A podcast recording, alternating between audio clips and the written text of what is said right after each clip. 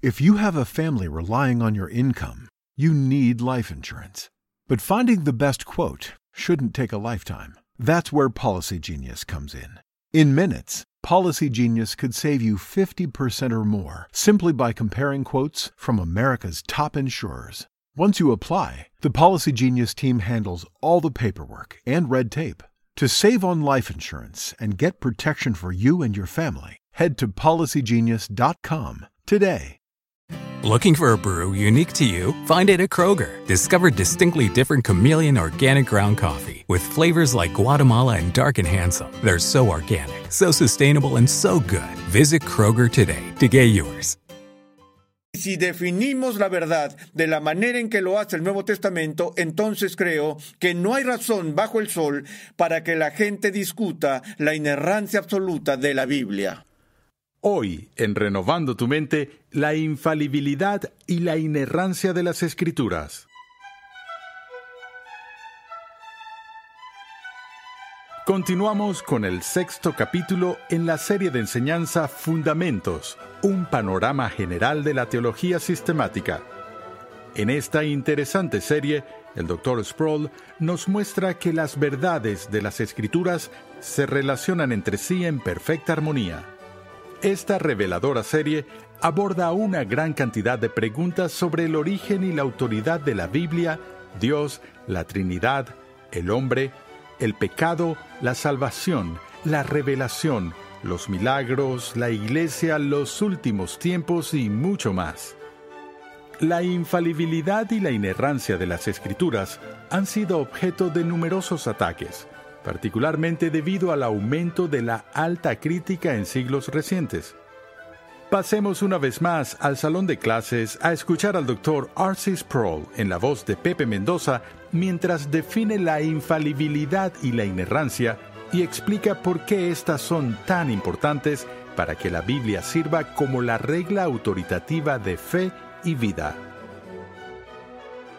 Toda discusión de la naturaleza de la Sagrada Escritura que incluya la preocupación por su inspiración tiene que hacer frente, al menos en nuestros días y época, a los asuntos de la infalibilidad e inerrancia de las Escrituras. Sabemos que a lo largo de la historia de la Iglesia el punto de vista clásico y tradicional de la Biblia es que habiendo venido a través de la inspiración divina, la Biblia ha sido reconocida por la Iglesia en todas las épocas como infalible e inerrante. Pero con el auge de la alta crítica, particularmente en los siglos XIX y XX, no solo la inspiración de la escritura ha sido atacada ampliamente, sino que específicamente estos conceptos de infalibilidad e inerrancia han sido duramente criticados. Una de las quejas es que se afirma que la doctrina de la inerrancia fue la creación de la ortodoxia protestante del siglo XVII, a veces conocida como la era del escolasticismo protestante, que corresponde a la era de la historia filosófica secular de la edad de la razón. Y es que la idea de la inerrancia ha sido una construcción racional que era foránea no solo para los propios escritores bíblicos, sino incluso para los maestros de la Reforma del siglo XVI. Los críticos de la inerrancia son rápidos en señalar que Lutero nunca usó el término inerrancia. Y eso es cierto. Todo lo que Lutero dijo fue que las escrituras nunca se equivocan. Ahora, no sé cuál podría ser la diferencia entre la inerrancia conceptual y el concepto de algo que nunca erra, pero ciertamente la idea fue sostenida en común por los maestros de la Reforma y tampoco fue para ellos una innovación en el siglo XVI, ya que si regresamos a eh, Tertuliano, a Ireneo y particularmente a San Agustín, veremos estos conceptos claramente declarados por ellos. Pero el punto más específico es cuál es el punto de vista de la Biblia de sí misma. Ahora reconocemos que hay otros libros en este planeta, como el libro de Mormón y el Corán, y otra literatura sagrada de otras religiones del mundo que dicen venir a través del origen divino y la inspiración divina. Y la Biblia también hace esa afirmación. Ahora, no soy alguien que cree que esa afirmación es verdadera solo porque la Biblia lo dice. Porque si algo es cierto solo porque se hace la afirmación, entonces tendríamos que conceder la misma verdad al libro de Mormón y a estos otros libros. Pero el argumento dice así, puesto que esta es realmente la palabra de Dios y la palabra de Dios dice ser la palabra de Dios, y si realmente es la palabra de Dios, su afirmación debe ser así. Así que en este caso eh, es la palabra de Dios. Bueno, creo que es la palabra de Dios y creo que es Dios quien está haciendo la afirmación de que es la palabra de Dios y no creo que haya ninguna autoridad más alta que Dios mismo. Pero de nuevo, la pregunta es, ¿cómo reconozco esa palabra en eh, otras afirmaciones de otros lugares? Pero esa es otra pregunta. Es significativo, sin embargo, para la Iglesia que la Biblia afirma venir a nosotros por inspiración divina, porque si no es así, entonces esa fuente que tenemos para las verdades más importantes de nuestra vida, se le está dando una afirmación exagerada a su propia integridad y a su propia autoridad.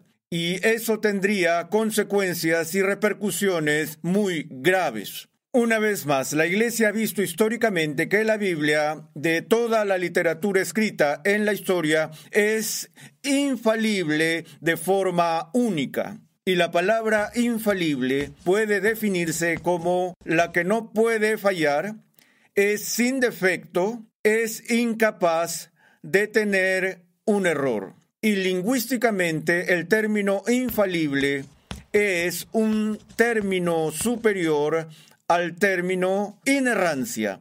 Por esta razón, podría escribir una lista de compras inerrante sin ninguna afirmación de inspiración divina. He rendido exámenes como estudiante en la escuela primaria, exámenes de ortografía donde teníamos 20 preguntas y las hice bien y obtuve un 100%. Mi examen fue inerrante. No requerí de la inspiración del Espíritu Santo para hacer eso.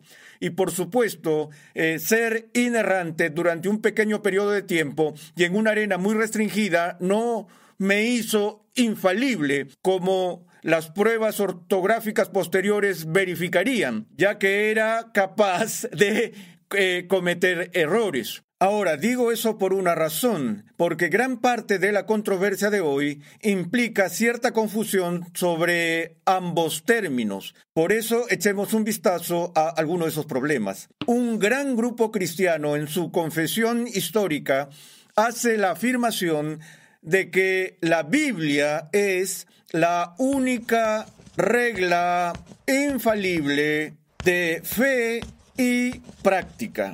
Ahora, he visto a aquellos que han desechado este concepto y lo han reemplazado con otra declaración que suena muy similar a esto, y esa declaración dice así, que la Biblia únicamente es infalible cuando habla de fe y práctica. Suenan iguales, ¿cierto? Pero son tan diferentes como la noche lo es del día. Echemos un vistazo al primero.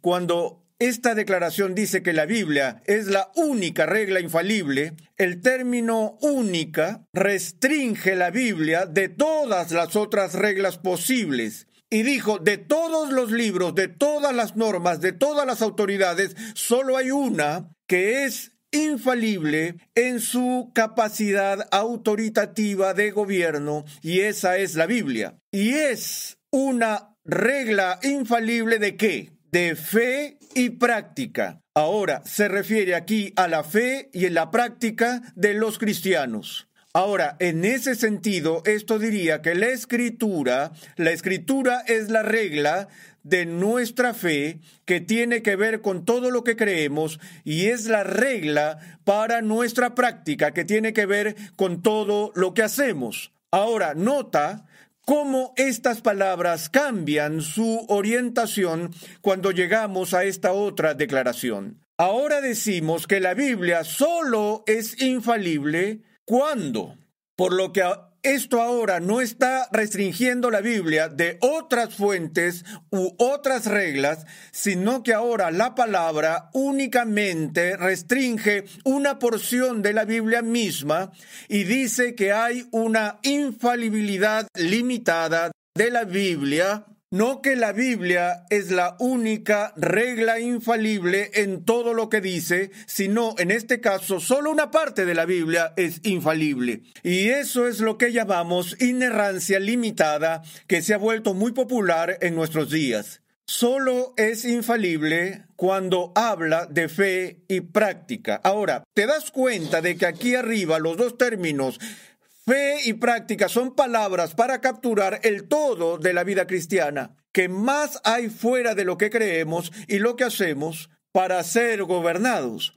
Pero aquí, ahora la fe y la práctica se refiere a una parte de la enseñanza de la escritura que puede distinguirse de lo que la Biblia dice sobre la historia, lo que dice sobre la ciencia del mundo y lo que dice sobre asuntos culturales y así por el estilo, que en otras palabras, ahora la Biblia está restringida en su autoridad solo cuando habla de asuntos religiosos de fe. Pero cualquier otra cosa de la que hable puede fracasar como asuntos de historia. Tal vez la Biblia es incorrecta cuando nos habla de lo que realmente ocurrió en el mundo antiguo. Así que hay que tener cuidado con la forma en que estos términos se utilizan en las declaraciones teológicas. Ahora, en el análisis final, el asunto de la autoridad de la Biblia descansa para la Iglesia sobre el tema de la autoridad de Cristo. Hace varios años, de hecho, a principios de los 70, Ministerios Ligonier patrocinó y organizó una conferencia sobre la autoridad de las escrituras en Pensilvania. Un libro fue publicado producto de esa conferencia que se llamó Palabra Inerrante de Dios, editado por John Working Montgomery, el estudioso luterano. Y tuvimos estudiosos de todo el mundo que se unieron en un simposio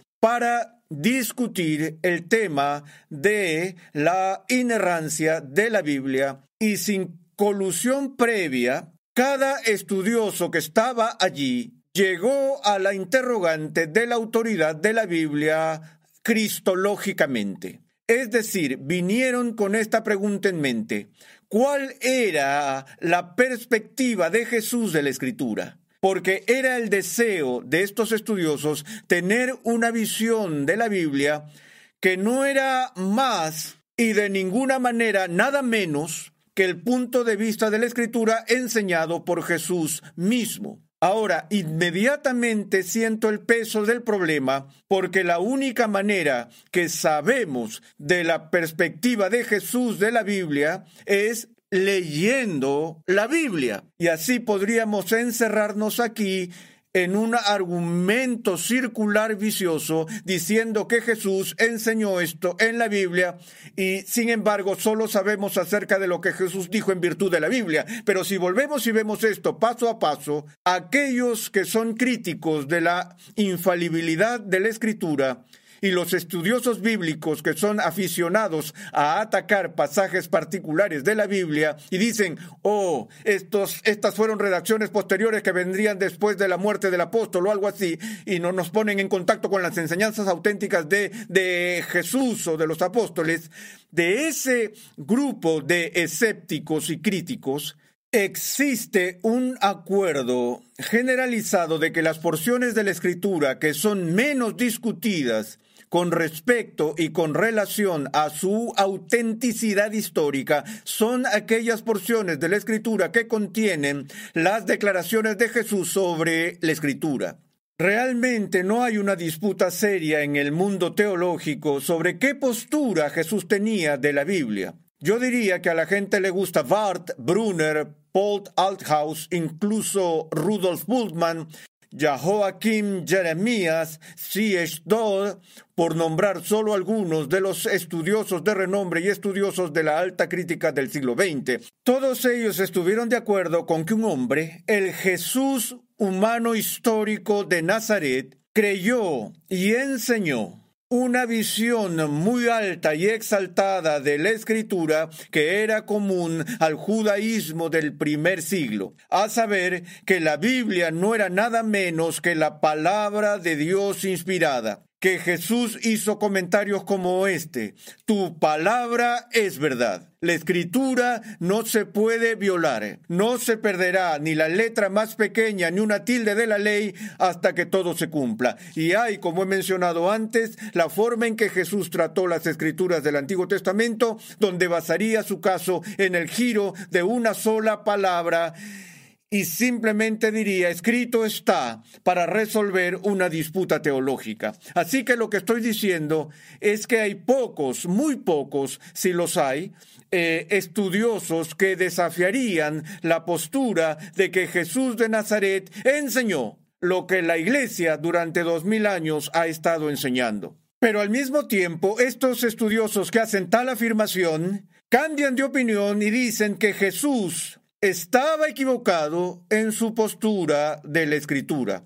Ahora, la primera impresión al escucharlo es sonrojarse. Te preguntas por la arrogancia de tal declaración de un teólogo cristiano. Tú dices, bueno, tengo una postura de la escritura que es la correcta y voy a tener que corregir a Jesús en su enseñanza a la iglesia sobre la naturaleza de las escrituras. Pero se apresuran a añadir que no solo Jesús estaba equivocado acerca de su postura de la escritura, sino que está bien que se equivocara, porque estaba influenciado por la postura prevaleciente de la primitiva comunidad judía precientífica de su época, y en su naturaleza humana no tenía ninguna manera posible de saber que la postura actual de la escritura que era popular en su época era errónea.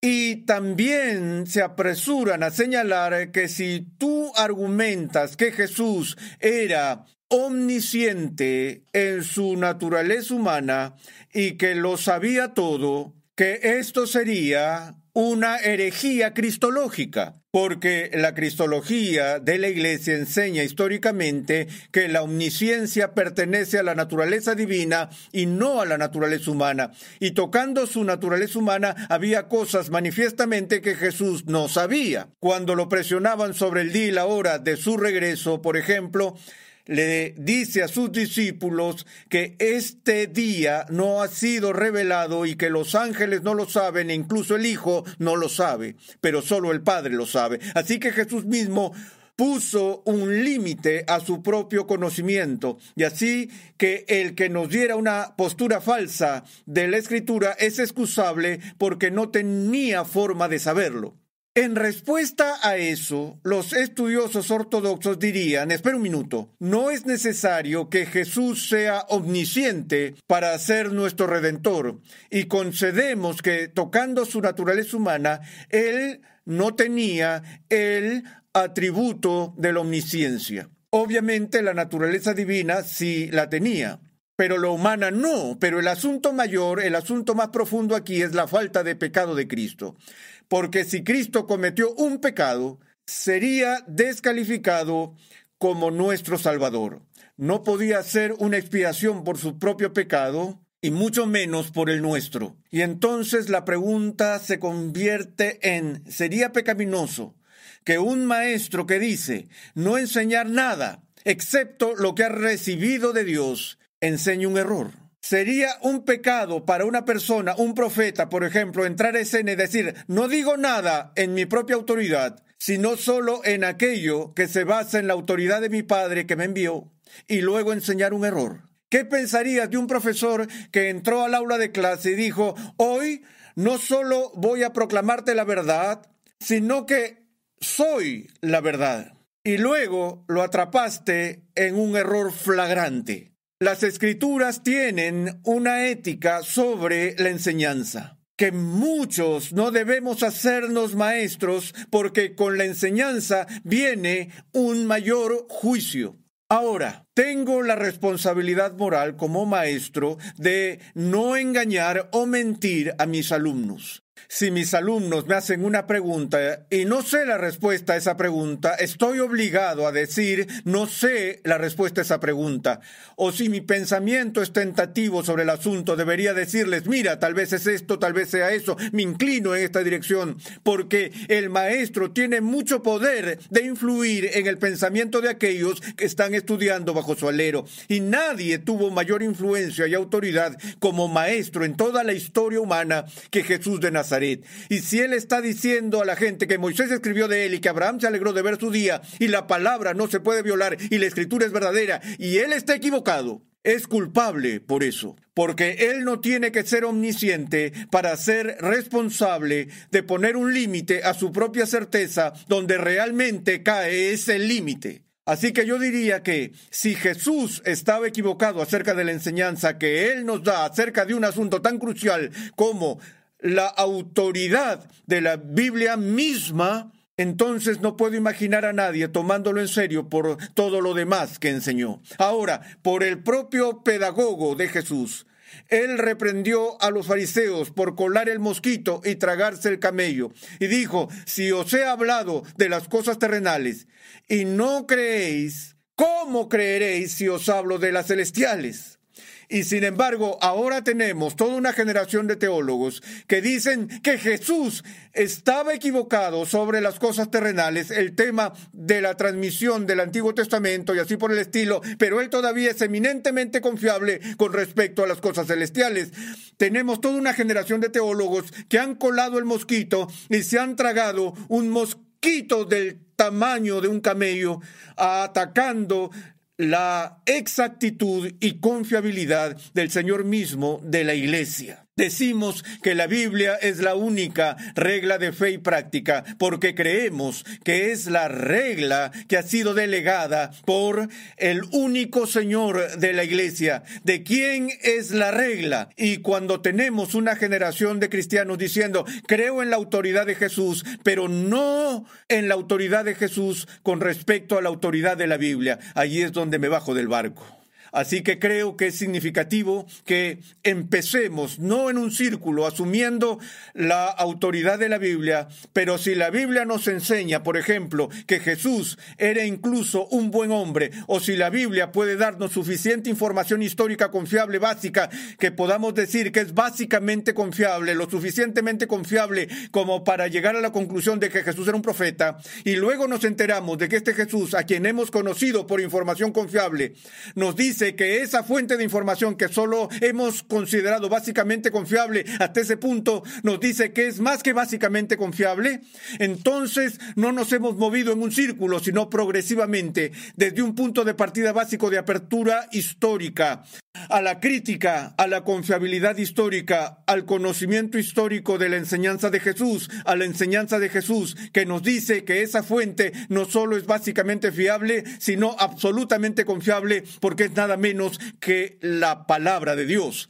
Y si la palabra de Dios no puede fallar y no puede errar, no yerra. Ahora, el concilio sobre inerrancia bíblica ha hecho mucho por estudiar los matices del significado de ese término inerrancia. Tenemos un folleto en Ligonier donde hay un comentario sobre los artículos de afirmación y negación de la Declaración de Chicago hace varios años, explicando en detalle la doctrina de la inerrancia, y usted puede solicitarlo poniéndose en contacto con Ligonier, pero por ahora simplemente voy a decir que la inerrancia es el término menor y sigue irresistiblemente al concepto de infalibilidad. Si algo no puede errar, entonces de forma manifiesta no yerra y no se equivoca con respecto a la verdad. Todo lo que la Biblia tiene que ser para pasar la prueba de la crítica es absolutamente consistente con sus propias afirmaciones, con las afirmaciones de Jesús, y eso significa con respecto al concepto del Nuevo Testamento de verdad, aleteia. Y si definimos la verdad de la manera en que lo hace el Nuevo Testamento, entonces creo que no hay razón bajo el sol para que la gente discuta la inerrancia absoluta de la Biblia.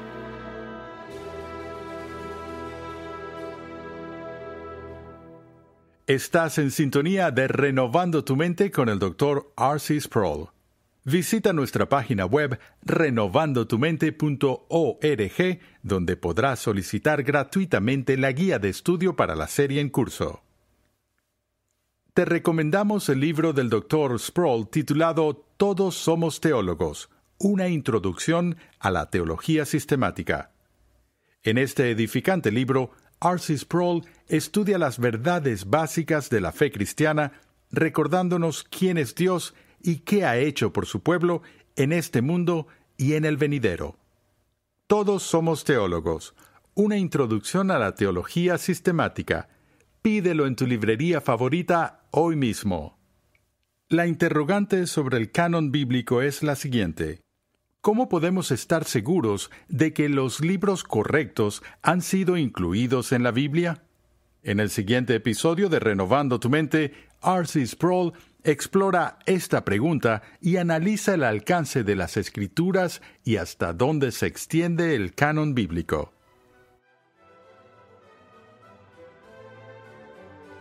Renovando tu mente es una producción de los Ministerios Ligonier, la confraternidad de enseñanza del Dr. R.C. Sproul.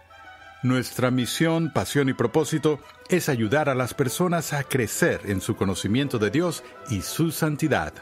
Nuestra programación es posible gracias al generoso apoyo en oración y financiero de cristianos alrededor del mundo. Para hacer tu donación, por favor visita nuestra página web renovandotumente.org.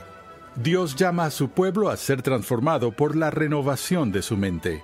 Es por esta razón que transmitimos una enseñanza que expone las glorias de Dios reveladas en la Biblia en el contexto de la cultura, la filosofía, la apologética, la ética y la historia de la Iglesia.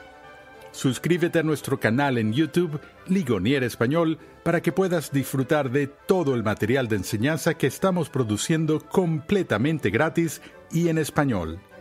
Recuerda que en nuestra página web renovandotumente.org puedes adquirir gratuitamente la guía de estudio de la serie de hoy y además encontrarás una amplia variedad de recursos tales como clases, artículos y contenido multimedia con la finalidad de cumplir con nuestra misión de proclamar, enseñar y defender la santidad de Dios en toda su plenitud a tantas personas como sea posible. Para contactarnos, por favor, envíanos un correo electrónico a programa arroba renovandotumente.org con tus preguntas, testimonios y comentarios.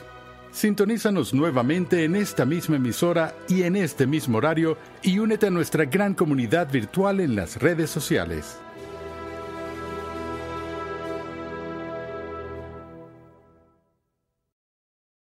Looking for a brew unique to you? Find it at Kroger. Discover distinctly different chameleon organic ground coffee with flavors like Guatemala and Dark and Handsome. They're so organic, so sustainable, and so good. Visit Kroger today to get yours. Este verano, si buscas productos que hidraten y que te den una piel firme sin gastar una fortuna, cuenta con Olay. Primero elimina las impurezas con el limpiador Olay Collagen Peptide 24 Cleanser. Después aplica el hidratante Olay Collagen Peptide 24 Moisturizer en el lindo frasco blanco. Es libre de fragancia y en solo dos semanas notarás una piel más firme. Prepárate a lucir tu mejor rostro. Ahora obtén 2 dólares de descuento en ambos productos. Encuéntralos en tu tienda más cercana y en olay.com.